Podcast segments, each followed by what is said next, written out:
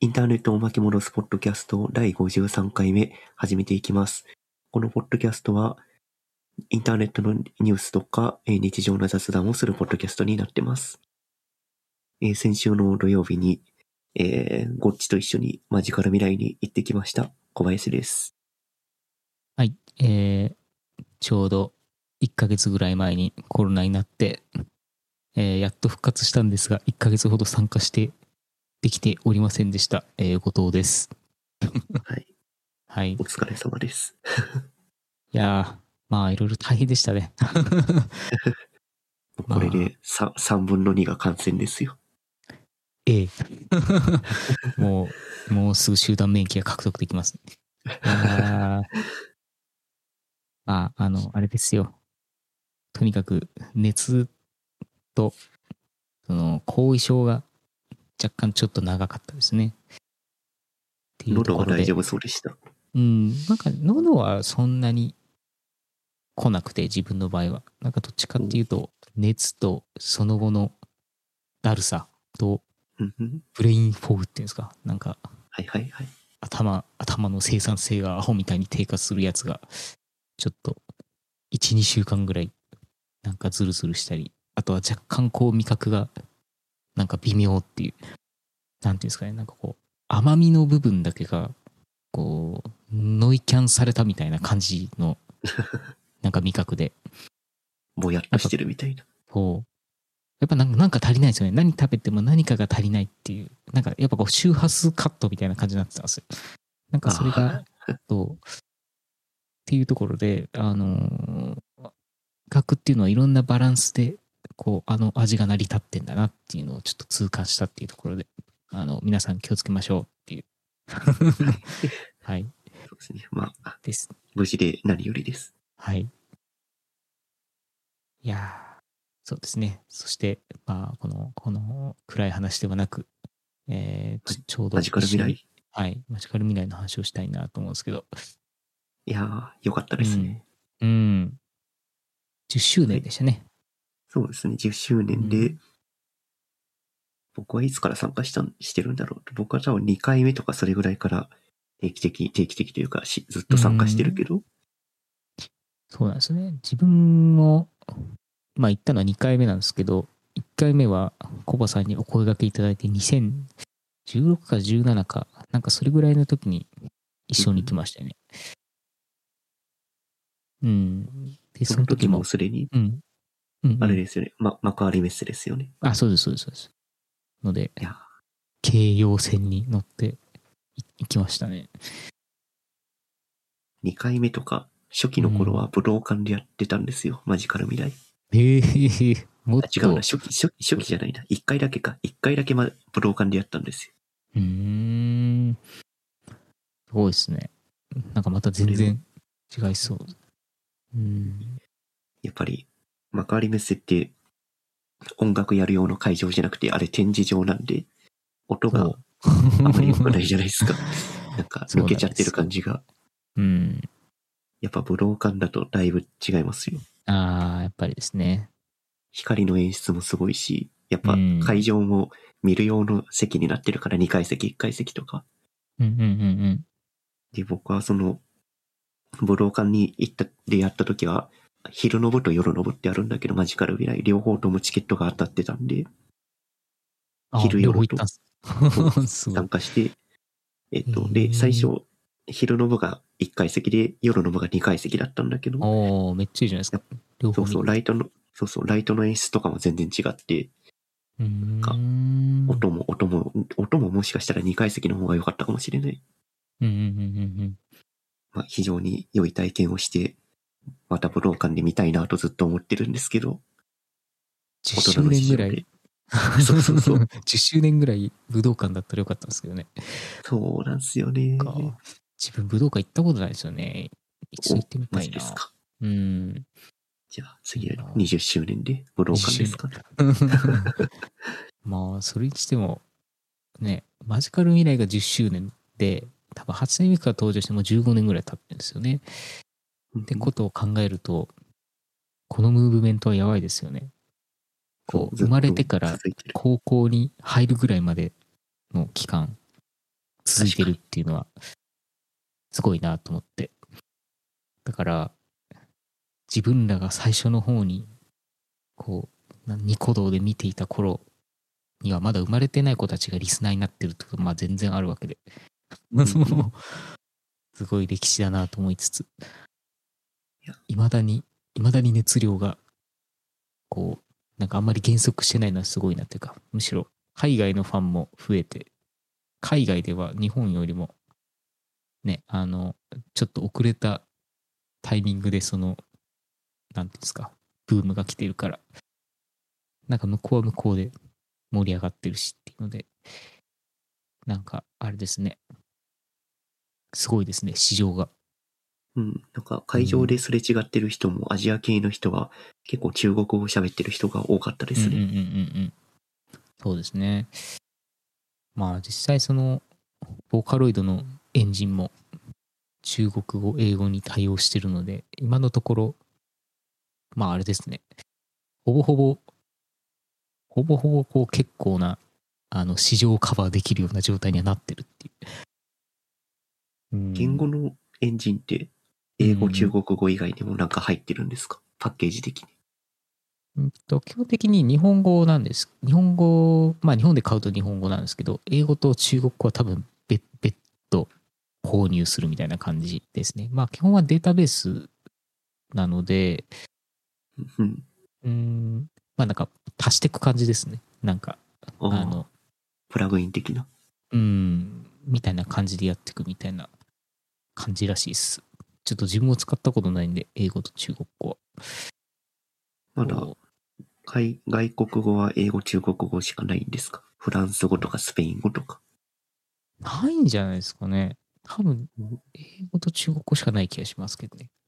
どうなんだろう。うーんと、まあでも、うん。フランス語、中国語あたりまでカバーできちゃえば、うん。もうほぼ、ほぼほぼ全世界カバーぐらいでしょ。あとロシア語とか。うん。そうっすね。なんか、フランスは結構、こういう日本の文化がかなり人気なところなので、あったら嬉しいでしょうね。うん。あと、ロシア語も何気にあったらいいなと思いつつ、うんあの、独特ですからね。そう、あの、なんだ、菅野陽子さんとよくやってた、オリガさんとか、あの、ああ広角機動はいはい隊のオープニングとか歌ってた人、あの人もロシアと英語のハイブリッドみたいな感じで歌ってたと思うんですけど、なんかああいう感じで、なんかかっこいいじゃないですか。あの、なんかうん、そう、そう、なんかね、なロシア語わかんないけど発音はかっこいいみたいな。そうそうそう。なんかやっぱこう発音としての魅力があるので、やっぱりこういうサブカルの人たちも結構好きじゃないですか、ロシア。あの、なんだっけ、えーっと、声優の、ああ、えー上坂すみれさん。上坂さん、そう、上坂すみれさんとか、あの人は、あの人あれですよ、なんか、えー、えん？ロシア科かなんかで、なんか学んでたんでしたっけ？あそうそう。上上上智大学のロシア学、ロシ文学部ロシア語専攻で、はいはいはいはい。確かし史跡かなんかで卒業してるはず。うんじゃ、じゃなかったかな、確か。なるほど。首席ではないからさすがにちょっと 情報が曖昧ですけど。はいはいはい。たまにこう、ロシア語で演じてたりとかしますもんね、あの人。そうそうそう。ラジオとかでもロシア語喋ってるシーンとかはうんたまに見ますね。そう。ちょっと自分がね、あのあれですよ。そうそう。ちょうど、ちょうどあれですね。平沢進のラジオ、であの、上坂さんがゲストに参加した時の回を聞いてたんですけど、なんかそれが結構面白くて。そうそう。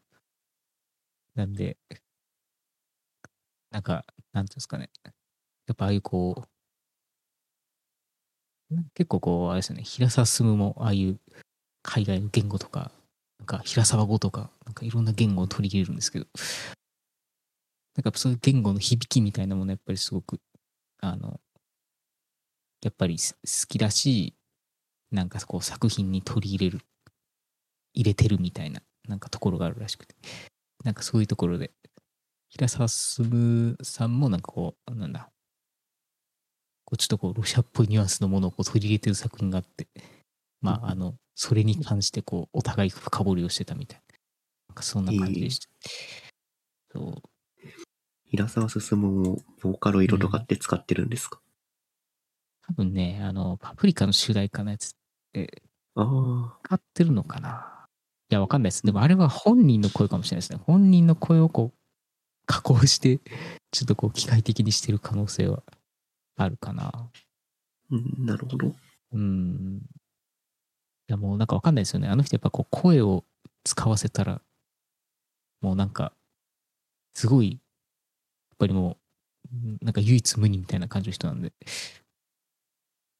なんかまあ、どうでしょうね。ただまあなんかすごくやっぱりテクノロジー好きなので、なんかもしかしたら使ってるかもしれないですね。ううんん。なんか割と新しいものをガンガン取り入れてるような雰囲気を感じてますけど。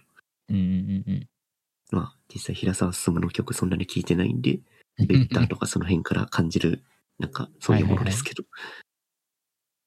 あの、聞いてみると面白いですよ。あの人はインインタラクティブライブっていうのを昔からやってたんで、なんか、視聴者インタラクティブライフって。えっと、視聴者が、まあ、会場に集まるじゃないですか、ライブの時に。で、なんかこう、ゲームの選択肢みたいに A と B を選ばせるみたいなことを観客にやらせるんですよ。で、それによって、ライブがこうインタラクティブに進行していくっていうなんかちょっとこうメディアアートっぽいことを結構こうなんていうんですかね。あのすごく昔からやってて。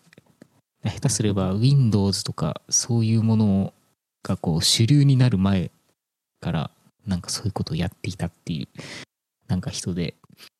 なんか相当ですよ。で音楽のなんだ配信とかも、うんうん。こう自分であのやり始めたとかっていうところでかなりもうテックにめちゃくちゃ明るいというかかなり先見の明のある方ですよね。配信、うん。配信自分でやってたっていうのは、あ何？そう、そういうインフラとか作ってたってこと？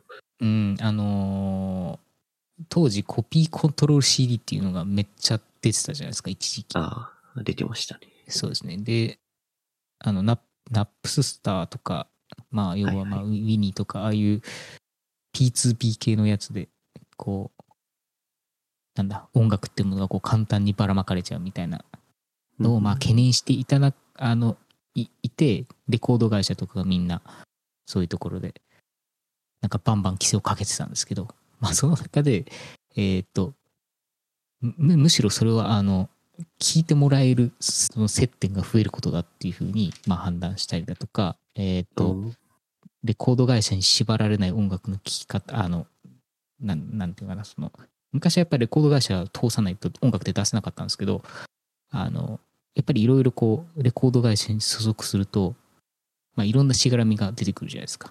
アーティストはやっぱりその会社に従わなきゃいけないとか、やっぱそういうものがやっぱり煩わしくて、自分の、その、なんていうのかな、まあ自分で音楽を出していきたいっていうところで、そういう配信プラットフォームみたいなやつを、なんかちょっとどういうことをやっていたのか知らないですけど、なんか自分で作ってやっていたらしいです。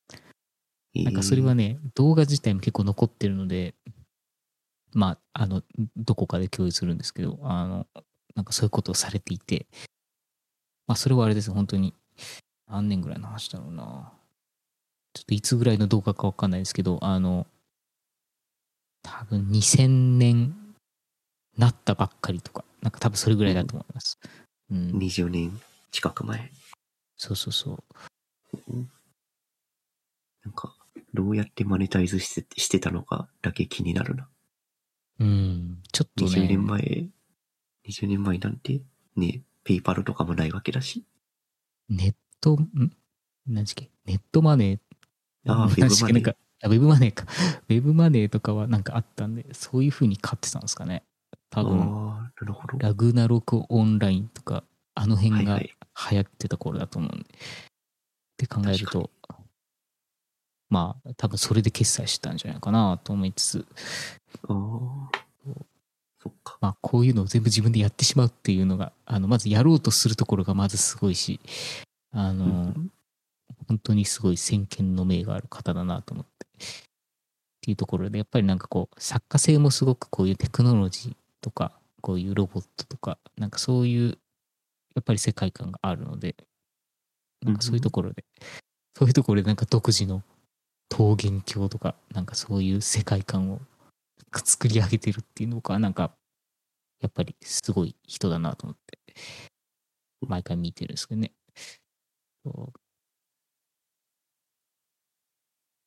というところで、平沢進さんがライブをするときは、ライブに一度行ってみたいと思ってます。おっていう感じで？すね。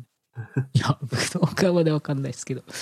まあでもフジロックとかでたまにこう出てたりするんで、フフジロックに出るんだ？そうそうそう。それはね、えー確かに去年かな？去年出てましたね。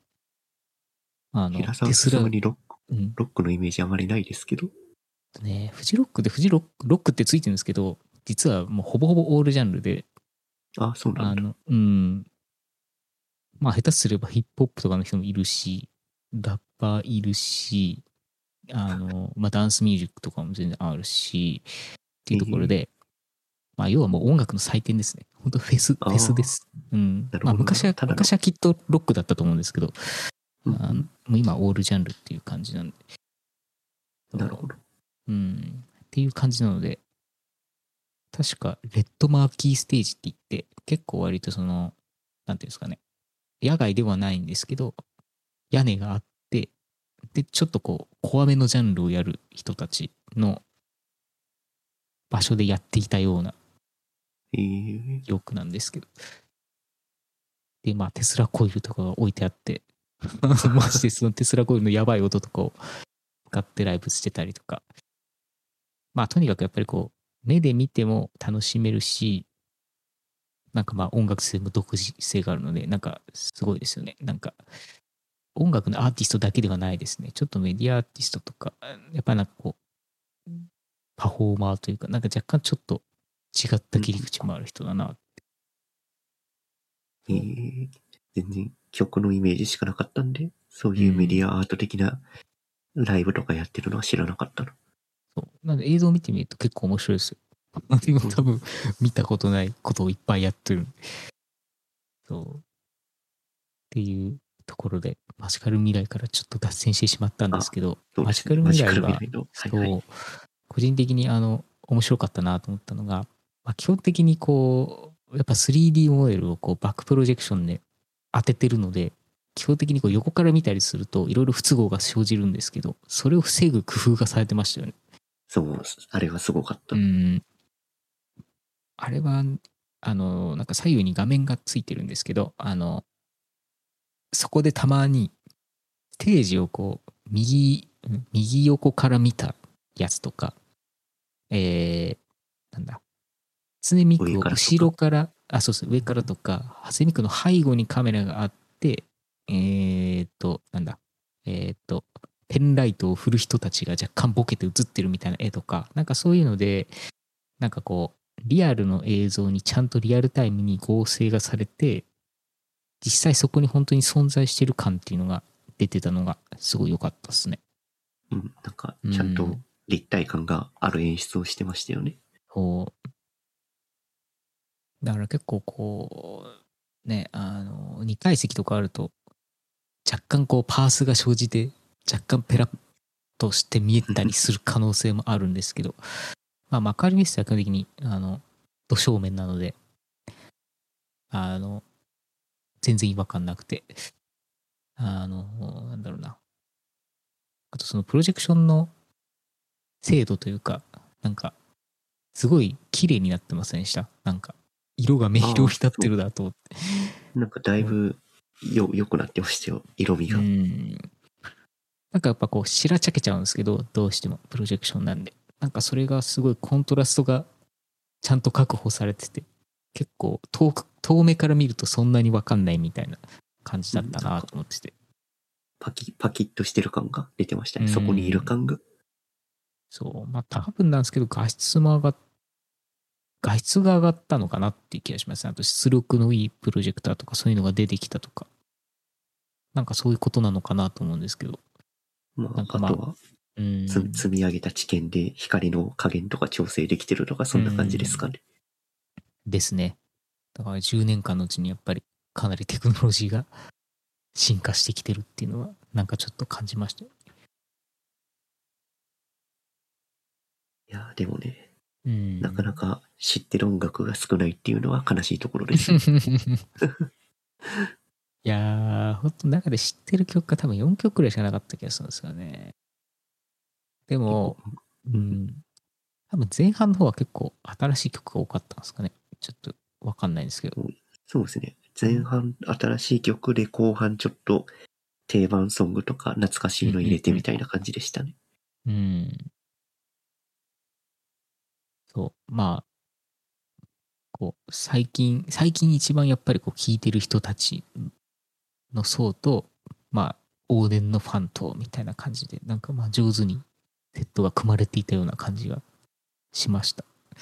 うんうんうん。あと、ライトの演出とかも凝ってたりとか、うん。あと花火とスモークも結構ガンガンやってましたね。うん、そうですね。やっぱレーザー演出が、レーザーというか、その、色色の演出がやっぱりすごい上手だなと思ってて、うんうんやっぱりいろいろこう演者がいるじゃないですか。初音ミク以外にも。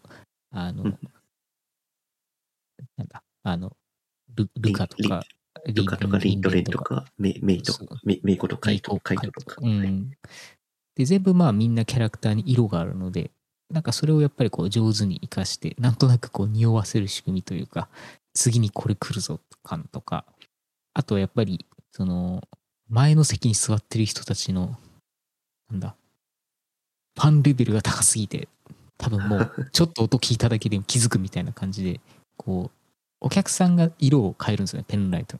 で、それによってこう、会場の雰囲気がパッと変わるっていうのは、あの、まあなんかすごいなと思って。あの、こう、ファンと、そのね、う運営側の、その、がこう、両方、こう合わさって初めて実現されるというか、うん、だからまあ、やっぱり、うん、ファンがライブを作ってる感じですね。そう、それ本当に思いましたね。っていうところで、あの、なんか底力のやわさを見ました。あと、ねララストソングで6人が踊ってるのは良かったですね。ああ、あれすごかったですね。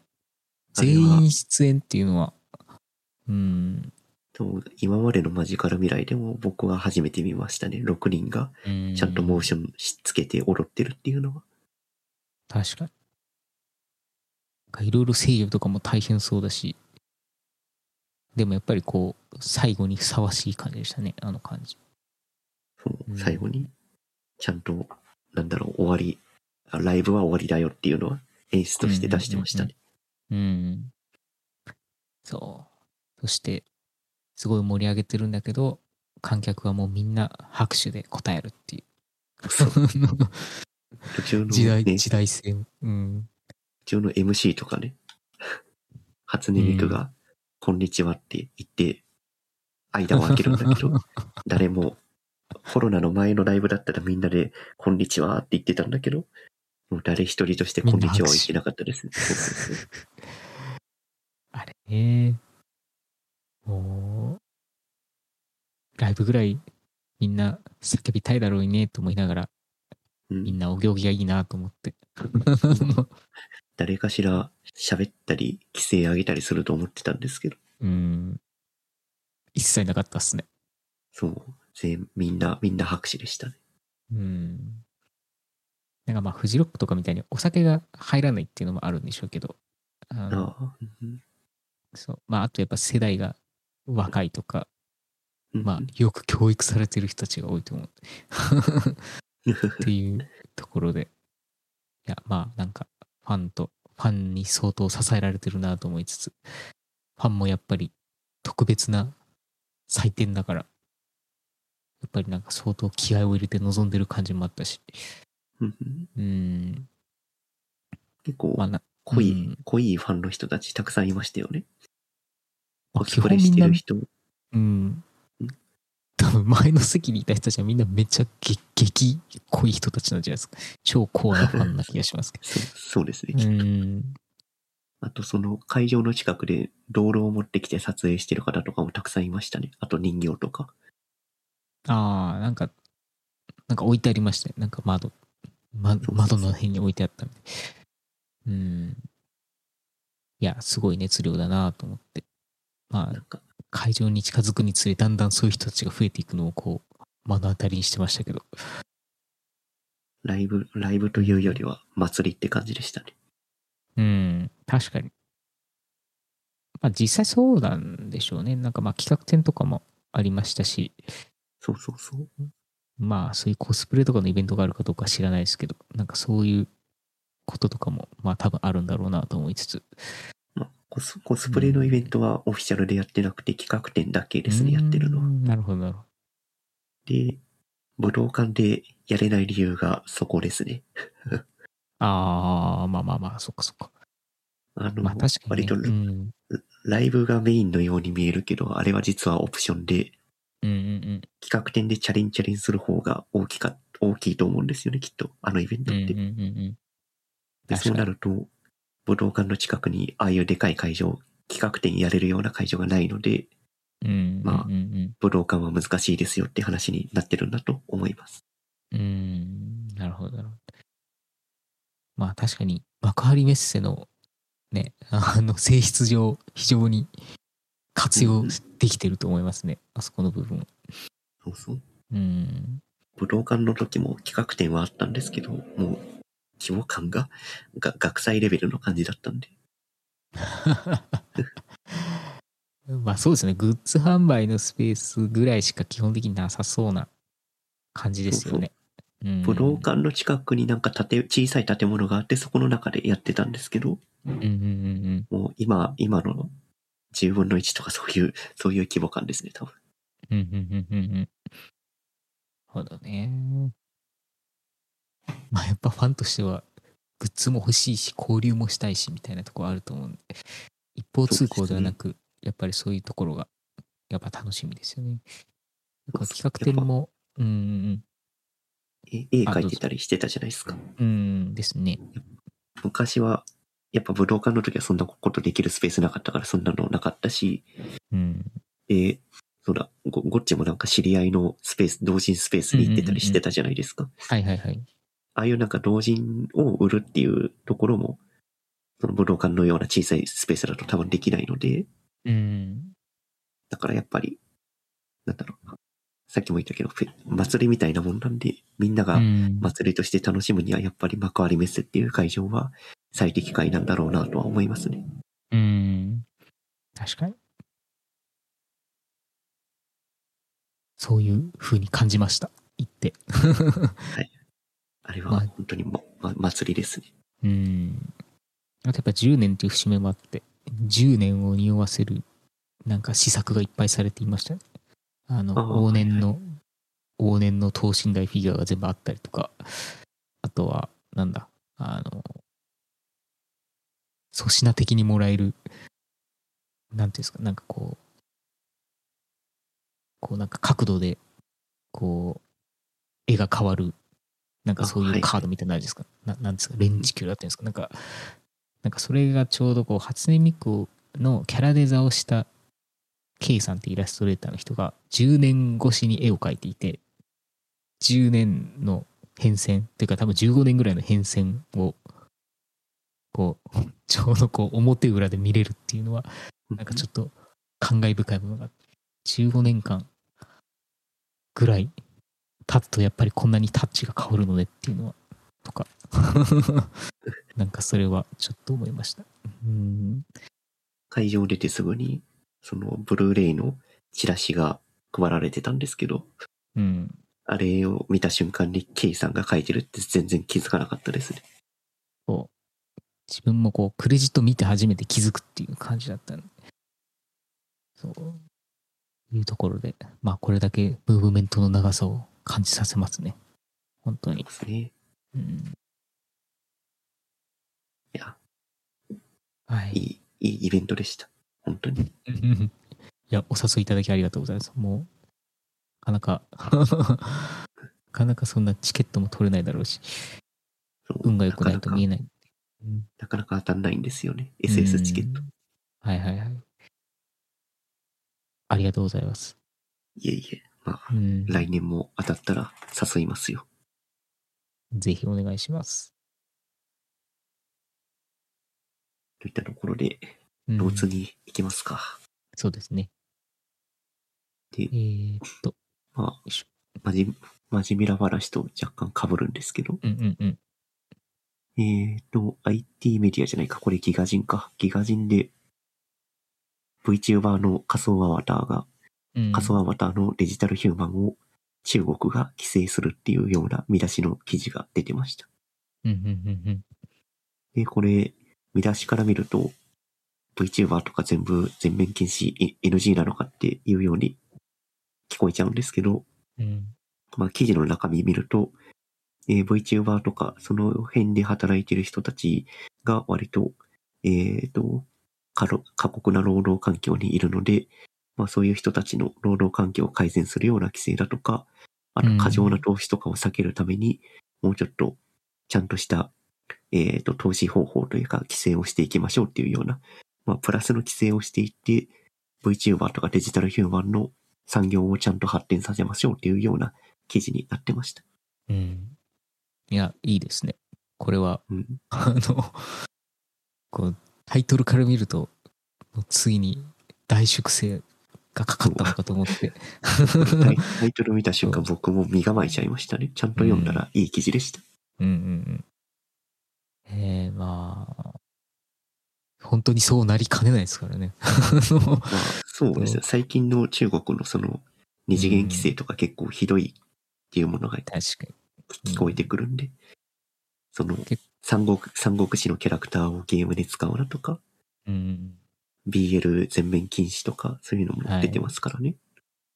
結構キャラデザの、なんかまあ、その露出の割合というか、なんかこういうのはダメだとか、なんかいろいろありましたよね。結構その文化そのものをこう、の発展を阻害するかのような規制みたいなのも、なんかまあ結構あった気がするので、まあそういう中ではかなり前向きな感じで良かったっす、これは。うん。うん。ちゃんと文化として根付かせようっていう姿勢になってたんで。でも、中国、中国側のデジタルヒューマンとか VTuber の文化、なかなかこっち側に入ってこないですよね。うん。そうですね。多分前も話したんですけど、このルオテインとか、ここれぐらいしか知らなかったんで、うなんかでも、あれなんですかね、やっぱり日本と同じように VTuber 系の、なんかもうほぼ毎日更新してやっていくみたいなやつとか、ゲームやったりとか、なんかそういう感じのコンテンツがやっぱり、なんだ、向こうのニコ動のビリビリとかではめっちゃ人気なんですかね。うん、多う分、ん。だいぶ皆さん見てるんじゃないですかね。ビリビリ動画とかでう。ん確かに。まあ確かに日本の VTuber でもビリビリにチャンネル持ってたりとかするぐらいなので、えーやっぱり好きなんでしょうね。ううんん。で、やっぱなんかす結構すごいなと思うのが、毎回その字幕とかがすごいスピードで作られたりとかっていうところで、やっぱりこう、中国と日本の、なんかやっぱその、なんていうのかな、こう文化的なその、うん距離感っていうものが、まあ、欧州とかに比べるとだいぶ近いんだなと思っていて、やっぱり日本語と中国語、双方こう、なんだろう、日本人が中国語喋れるケースはなくても、中国の人が日本語喋れるケースは結構多いので、なんかそういうところで、なんか、そういう人たちが、そういう日本の文化を中国に輸入しているというか、なんかそういう感じがします。うん。そうですね。なんか、これでちゃんと産業としてある程度根付いたら、海外にも何何かしらアウトプットとかしていくんですかね。うん。ことだと思うんですけどね。今だと初音ミクが海外でライブやったりとかしてますけど、うんして、してます？してたかな？してたけどやってやってますね。うん。あ、やってますよね。だからう、ん。それを、それが、と同じ現象が中国から起きて、日本でライブしますっていうことが起きて、起き始めるとなんか、面白いことが起こるんですかね。確かにななんか、例えばですけど、日本人が向こうの VTuber のファンになるっていうケースが、まあ、いずれ出てくるかなと思ってて、例えば、まあ、日本語が喋れる、あの、中国の VTuber がいて、その人が日本市場向けにライブを行って、で、ファンを作ってってことがあれば、なんかもしかしたら、そういうのが起点になって、中国市場も広がってきそうですね。だから、なんだっけ、ホロライブ円とか、あの、海外のやつ？はいはい。あああの、人たちも結構流行るじゃないですか。あの、流行ってますね。うん、っていうのもあるんで、まあ、あれは結構、まあ、え英語っていうのもあって、まあ、一応、まあ、100%わかんなくても、なんとなくわかるみたいなところで、があると思うんですけど、中国語に関しては、あの、文字見ればわかるけど、言葉は多分ほぼわからないから、あの、そういう意味では、やっぱりそういう、こう、橋になってくる人が一人いると、なんか一気に変わるんだろうなと思いつつ。そう。でもまあ個人的に結構思うっていうのはやっぱり中国の人のそのアバターのクオリティとかっていうのはめちゃくちゃ高いと思ってて、やっぱそれはうん向こうのゲーム産業がやっぱりすごい成長していて、えーまあすごい市場なので、やっぱすごいクリエイターが集まっていうの感じなので、やっぱりこう、すまああの日本もおちおちさあのしていられない状態ではあると思うんですけど、っていうところで、多分相当すごいものをいっぱい持ってんだろうなっていうのは感じますけどね。うそうですね。ん、最近だと、ヨースターとか、原神とはいはいはい、かそうですそうよね。そうそう。ちょうどもうその辺が、多分、意識してない若い子とかは、これが日本のゲームだと思ってる子とかもいそうな気もするんで確かに。そう秋葉に行くと全面原神の広告とかたまにありますからね。そう、あの、山手線が全部なってたことありましたね。確か車両全部とか。すごいですねいくらぐらいすんだろう、あれ。3000万とか5000万とかするんですかねなんかね、あんなん全部やったら。なんかでもそれぐらいの広告、広告費があるっていうところですね。だから、相当すごくて、まあ大陸パワーというか、やっぱり母数が違いすぎるんですね、多分ユーザーの。やっぱ日本はやっぱドメスティックすぎて、あの、やっぱ結構日本の中の市場ではあれなんですけど、海外に出た時の評判が良くないとか、なんかやっぱそういうのあるっぽいんですよね。やっぱそういう意味ではやっぱりこう、早くから海外に目を向けてるとか、なんかそういうのはやっぱりすごいあるかなと思ってて、すごくやっぱ計画的にやってるんだなって思いますね。あとやっぱローカライズの言語がめちゃくちゃ多いとか、そもそもそれでやっぱり、あの、市場獲得が、えというかまあ単純に母数めっちゃ増やしてるっていうところもあるし、まあローカライズがやっぱり割と自然とか、なんかそういうのはあると思うんですよね。考えると、まあ、あの相当すごいですよね。お金もあるし、多分。技術技術もあるし技術もあるし、マンパワーもあるし。うん。っていうところで、まあ、日本もちょっと、日本の独自性みたいなものを、やっぱりちょっとこう出していくというか、むしろ、なんだろう。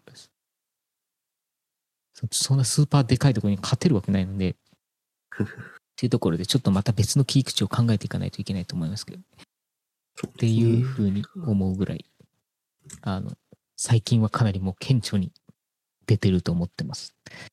うん。確かに。まあ日本文化好きな人多いんで、うんそれ文脈でゲーム作るとかやれるといいんですけど、そうですねね。でも、ゴースト・オブ・ツシマは、ね、アメリカさんが作 作ってるんでね、あれ。何でしたっけ？あの、図というか、ぞ草履を履いたまま畳に上がっちゃうとか、なんかそういうことがやっぱあるらしい、そういう細かいところの文化とかって、やっぱ日本人じゃないと分かんなかったりするんで、うん。なんかそういうところにこだわり持って、で、海外向けに何か作るっていうのをやると、ちゃんと市場獲得もできるような気はするんですけど。そうですね。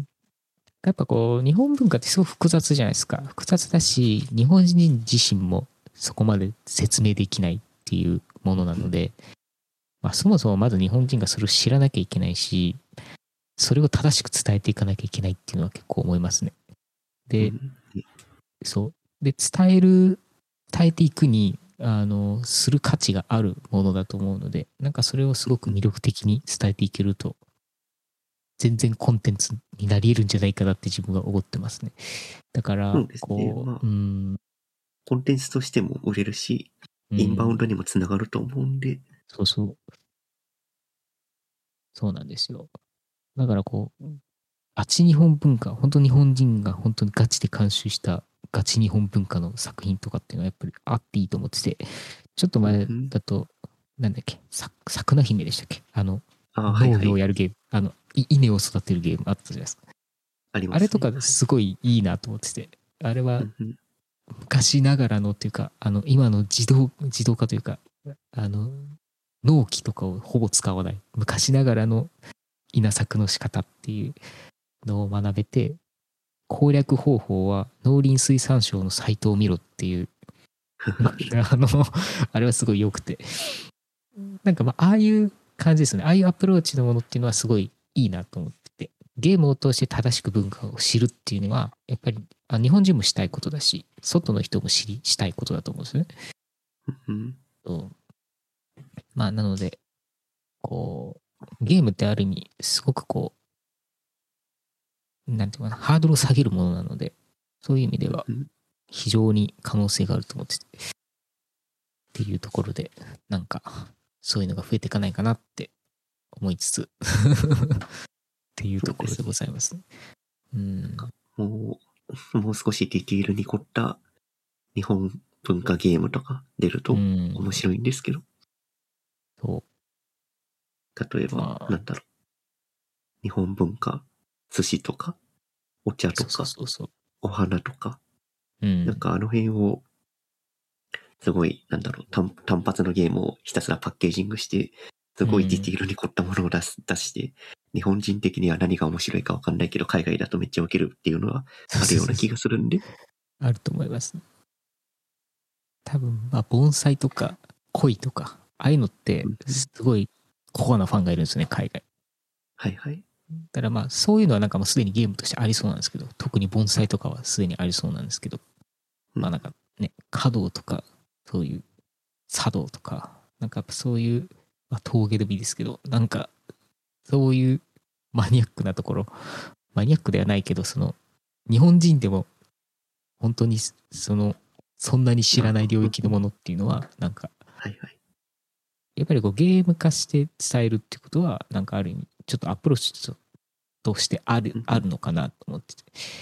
ただそれがあまあまりにもこうポップになりすぎるとか、あの、表層的になりすぎるっていうことは、やっぱり避けたくて、それは多うん分文化を伝える人たち自身、自体も嫌がると思うんで。だからそういうところにリスペクトを持って本当にちゃんと伝えるっていうのは、すごく必要かなって。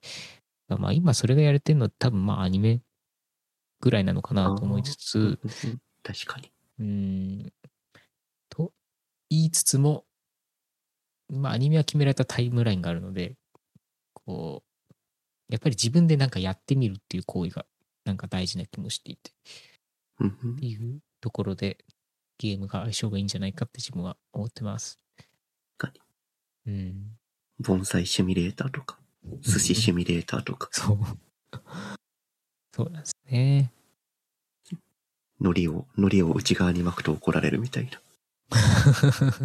そうそうそう。あると思います。ね。なんかまあ、普通にこうね、あの、茶室とかにこう入る体験とかでも、ああ、そう、それもね、いいと思う。そもそも、そもそも日本人が知らないしね、ほとんど。そう。京都旅行に行った時に、ちょっと、あの、ちょっと通り過ぎたとか、ちょっと体験してみたぐらいだと思うんですよね、みんな。そう。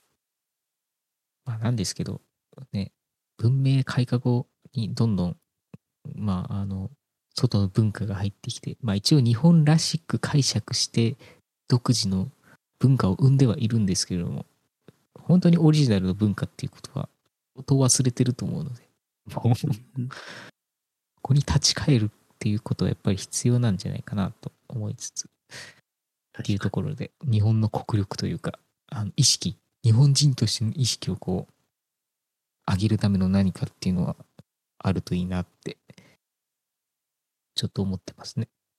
そうですね。なんか、日本をブランディングするというか、再教育するようなものが出てくると面白そうですね。ゲームとかうで。ん、そうなんです。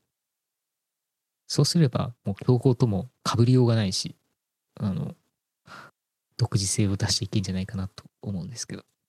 うんうん。っていうところでもう何の話をしてきたのかちょっと忘れちゃったんですけど。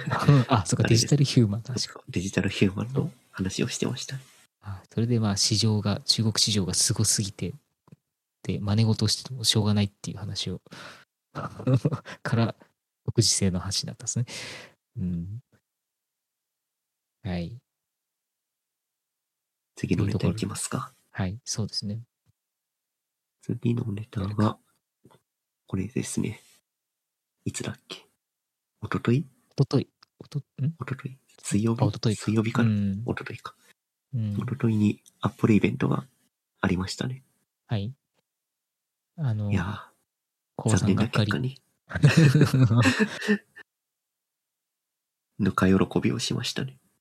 USB-C になったかと思ったのにっていう。そう USB-A の端子が USB-C の端子になり、その先は、その先はライトニングでしたみたいな。変わらんですね、これだけはね。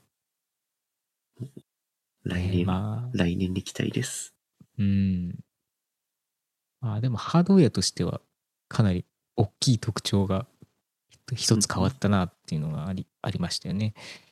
あの、上のノッチが廃止になってダイナミックアイランドっていう名称で、なんかこう、浮いた形でちょっと上の方にあるっていう、なんかそういうデザインに変わりましたけど、なんかやっぱこれの、まあ、売りというか特徴としては、ハードウェア上、こうなっちゃう仕様っていうものをソフトウェアの力を借りて、うまく埋めてるっていうところがすごい面白いことかなと思ってて、まあ、ここの枠自体が通知ウィンドウになるっていう、まあ、一つの機能として機能するっていうのが、なんか、ちょっと新しいアプローチだなと思っていて、まあ、そういうハードウェアの弱点みたいなところを逆にその特徴にしてしまうっていうところが、なんか、さすがだなと思って見てました。うんうん。なんかダイナミックアイランドを、これさっき聞いて初めて見てたんですけど、うんうんなかなか面白い試みですね、これは。うん。うん。今までノノッチってカメラの部分をただ残すためだけの部品でしかなかったんですけど、そうそうそう。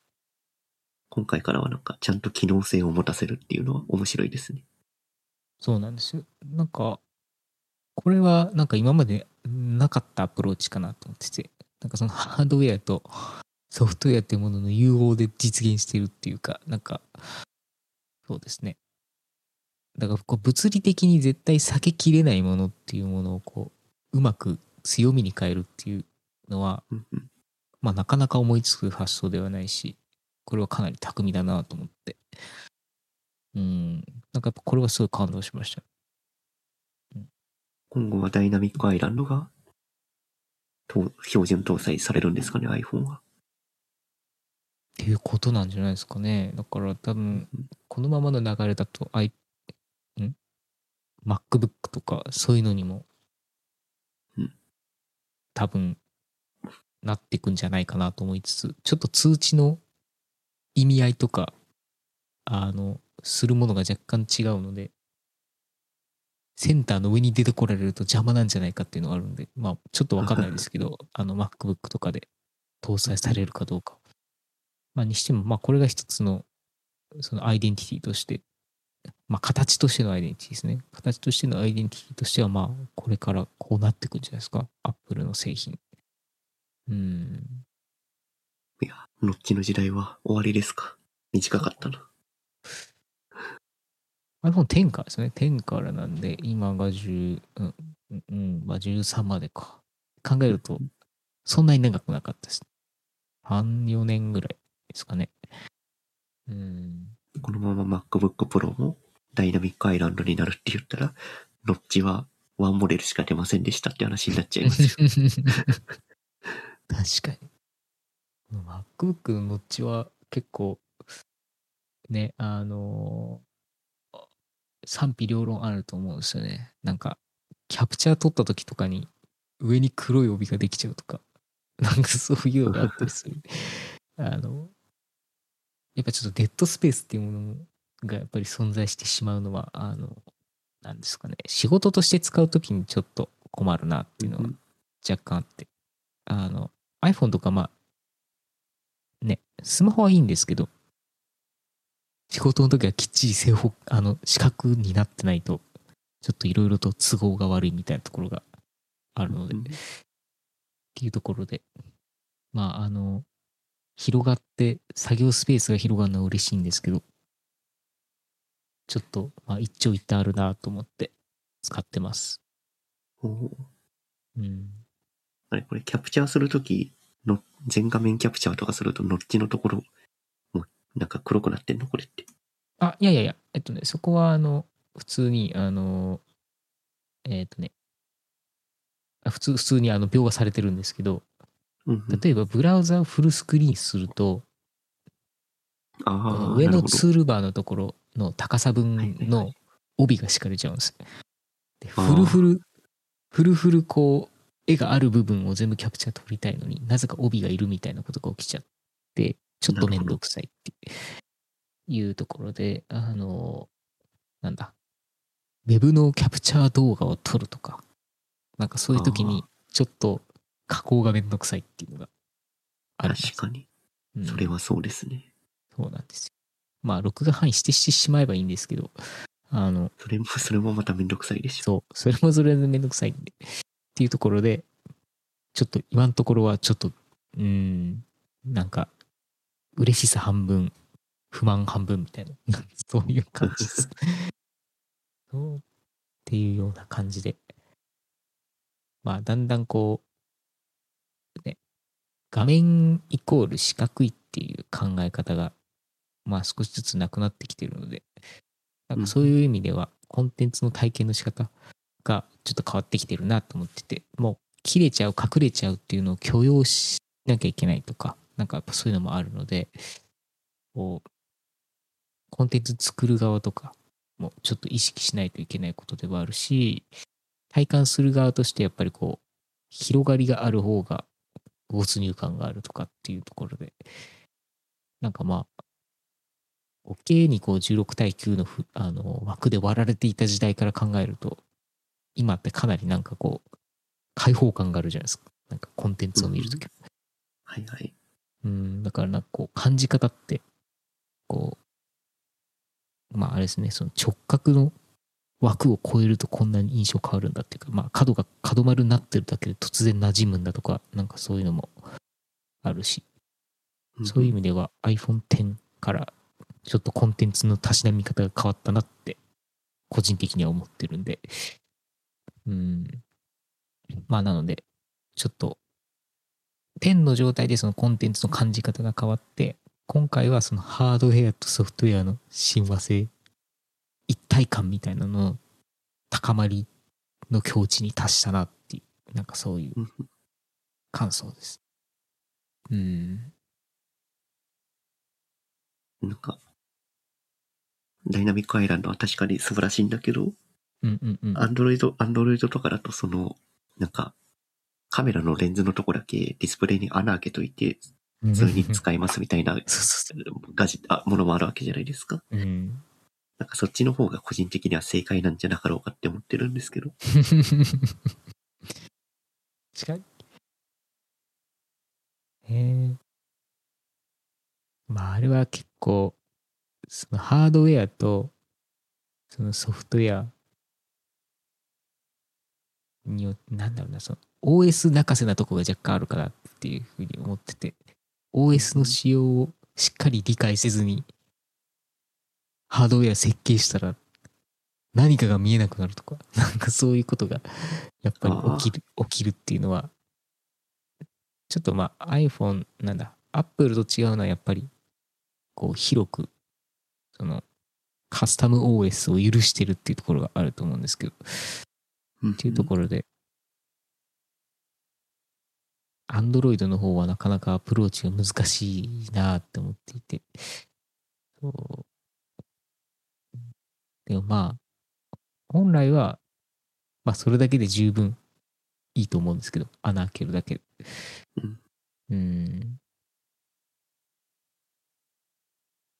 意外とね、あの穴開いてるやつ気になるんですよね。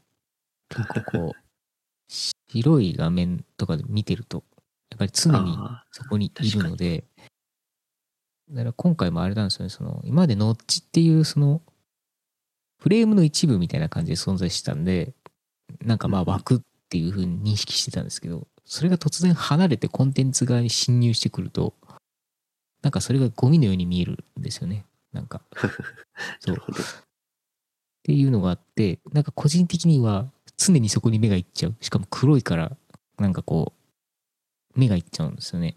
ああ、確かに。っていうのがあるので、アップルはそこを埋めてきたなっていうふうにちょっと思いました。なんか。うんうんうん。うん。どネットフリックスとか動画を見るときは、ダイナミックアイランドはどうなるんですかね？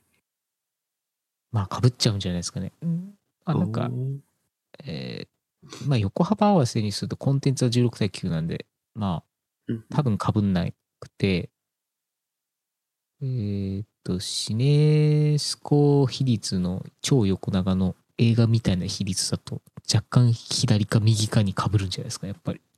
ああ、なるほうんまあ個人的にはあんまり被らせたくない派なんですけどねコンテンツを見るときは。ど。まうんあ、そら、それは誰もがそうだと思います。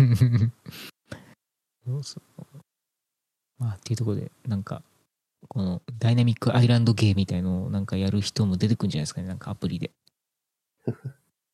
アプリのデザインの設計の中でなんかそういうことをする人も出てきそうですけど。まあ OS のエリアなんでちょっとどこまでいじれるかわかんないですがその通知ウィンドウの中に何を入れるかみたいのはなんかちょっとこうメタ的視点でなんか面白い提案をしてくる人いそうだなって気がしてて。はいはい。うん。そうそう。なんかう、ん。その通知、通知ダイダイナミックアイランドもなんかどこまでユーザー側からアプリ側から操作できるかっていうのもまだわからないんだよね。うんですですわかんないんですけど多分通知ウィンドウに何か出すっていうことぐらいまではなんかいじれそうかなっていう気がするのでなんかうん。その下のレイヤーと上のレイヤーっていう世界が分かれる気がするのでなんかなんか面白いデザイン考えてくる人いるんじゃないかなってなんか個人的にちょっと思い始めてるんですけなんど、うか、ん、何かが、何かが出てきそうだよね。そう。何かが出てきそうと思って。なんかこういう土台なかったんで今までもう1レイヤーだったじゃないですか。なんか世界として。うんうん。うん、なので、なんか、一枚上に乗ってるんですよね。この感じって。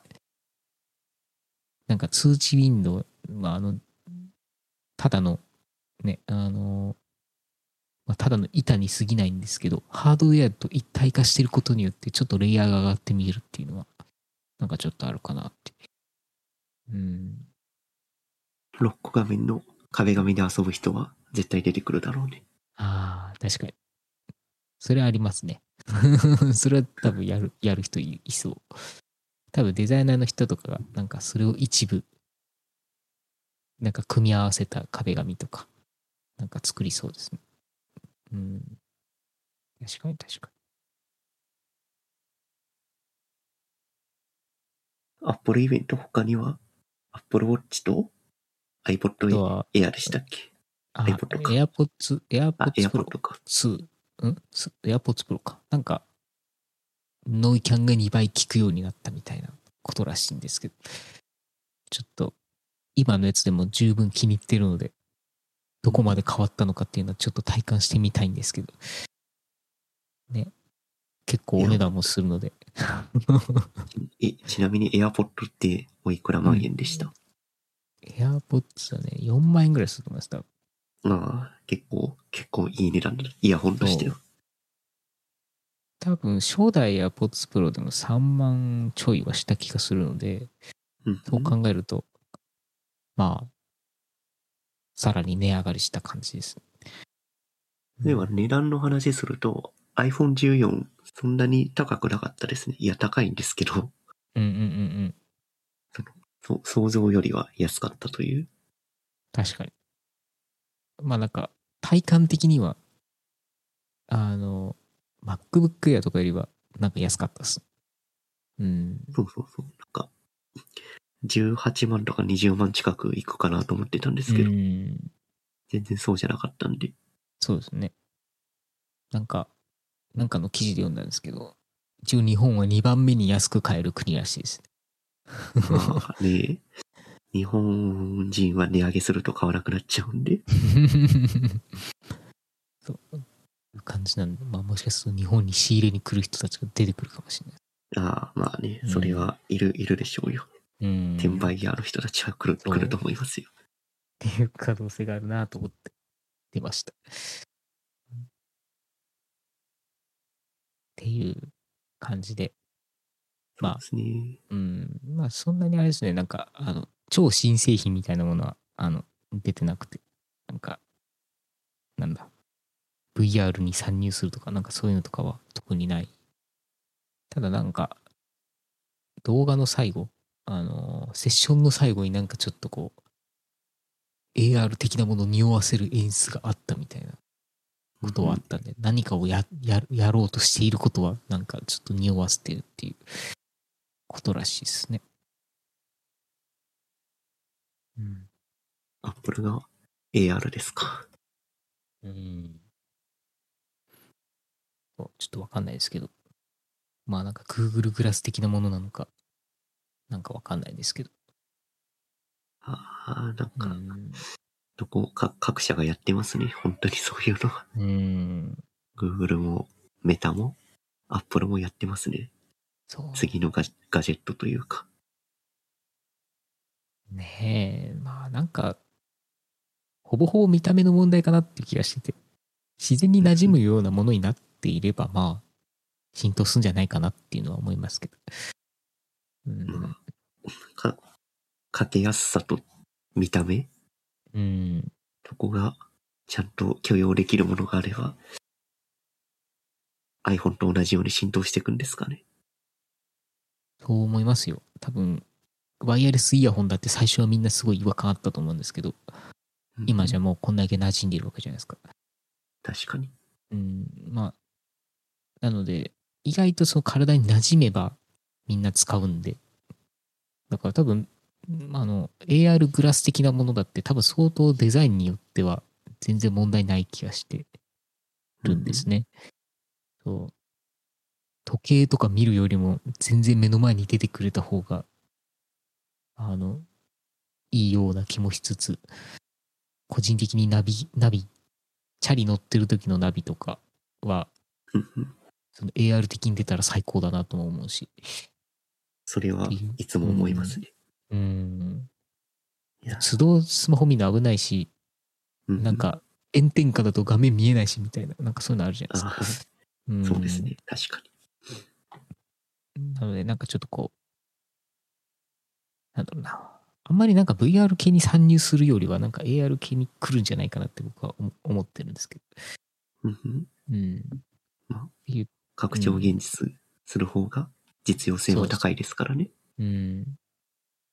そう思います。っていうところで、なんかそういう新しい未来を考えてんじゃないかなって、ちょっと 楽しみにしてるっていへえう。うん来年のイベントでは、なんか、電話でも iPad でもうん AirPod でもない何か新しいものが出てくると面白いですけど。うん。まあ、そろそろ来てもいいですよね。うん。そうですね。なんか、もう、ラインナップがいつも通りみたいな感じになってきてるんで。そうそうそう。まあ、なのでまあ、ここ数年のうちに何か新しいデバイスが出てくると自分は思ってます。うん。メタ社の HMD が一番最初ですかね。そうですね。どこまでちっちゃくしてくれるのか、どこまで日常に溶かすデザインをしてくれるのかっていうところだと思うんですけメタ社のね、ど。うん。ザッカーバーグの動画とか見る限りだと、残念、残残念ヘッドマウントディスプレイが出てくるんじゃないかと思ってますけど。もうミーム化してますからね。うん、まあね、いろんな事情があってあんなったっていうのはあるんでしょうけど、ぱりこう、なかなか難しいですよね、やっぱり。なうんね、サマーウォーズとかみたいなす感じにはす簡単にはならんだろうなってのは思う。思うだからみんなが想像してる、この VR って、めちゃくちゃインフラが整った状態の VR を想像しちゃってるんで、だから最初は、ね、ファーストペンギンはすごい大変ですよ、きっと。そう。ファーストペンギンとも何もないから、まずは土地を耕すところから始めなきゃいけないとか、まあそういう感じだと思うんで、完全にもう、あの、あれですよ、西部開拓みたいな、あの、状態からやっていかなきゃいけないんで、まあ、相当大変なんだろうなと思いつつ、えー、っていうメタ社はそこに1兆円とかつぎ込んで頑張ってくれてるんで。いや、すごいことだと思いますよ。あの、それにもう、まあ、100%でないにしろ相当な舵、相当な割合の舵を切ったわけじゃないですか、あの会社は。Facebook から社名まで変えて。あれは本当にすごいことだなと思って。まあ、ね、あの、もうどうなるかはわかんないですけど、まあ確実に何かを前進させようとしてるのは伝わってくるので。うんまあねザッカーバーグのアバターが残念でも、皆さんいじめないでくださいっていう。そう、いじめないでください。新しい、新しい常識を作ってるんですよ、たちは。ね、まあ、ちょっと組織的にも大変そうですけどね。あのそうですね。いろんな人が辞めたりとか。いろいろあるみたいなんで。うん最後までやり続けた人が何かをする、何かを成し遂げるんですよね。そうですね。うん。では、ザッカーバーグじゃないかもしれないですけど。はい、そう、そう、それはあるかもしれない。うん、年々、どんどんこう、表情がやばくなってるザッカーバーグの写真が出回ってくる。心配になってくるんです。 GAFAM の中で F だけですからね。社長変わってないの。ああ、そうなんだ。なるほど。ちょっと、ね。プロジェクト、うんメタ社のプロジェクトカンブリアは、要注目ですね。うん何が出てくるのか。ですね。と、それを見届けましょう。我々は。そうですね。はい。メタ、メタイベント的なやつをきっとやってくれると思うんで。うん。さあ、こんなとこですかね。うん。ちょうど時間もいい感じなんで。ですね。ちょうどこれぐらいにしましょうか。そうですね。うん。じゃあまた次回、今回はちょっと日常の話とはい。VTuber の話とうん。アップルイベントの話とごっちゃごちゃでしたけど、ええしかも話話も結構どちらかって雑談らしい、雑談らしいポッドキャストになったと思います。そそうですね。ええちょっと次回は何を話しましょうか。また考ま次ましょうか。回はまたうんね、ノーツに書いてあることを消化するでも、うんうん。きっと何がしか新しいニュースが飛び込んでくると思うんで、じゃあまた来週。はい、また次回お願いします。はいお疲れ様でした。はい。お疲れ様でした。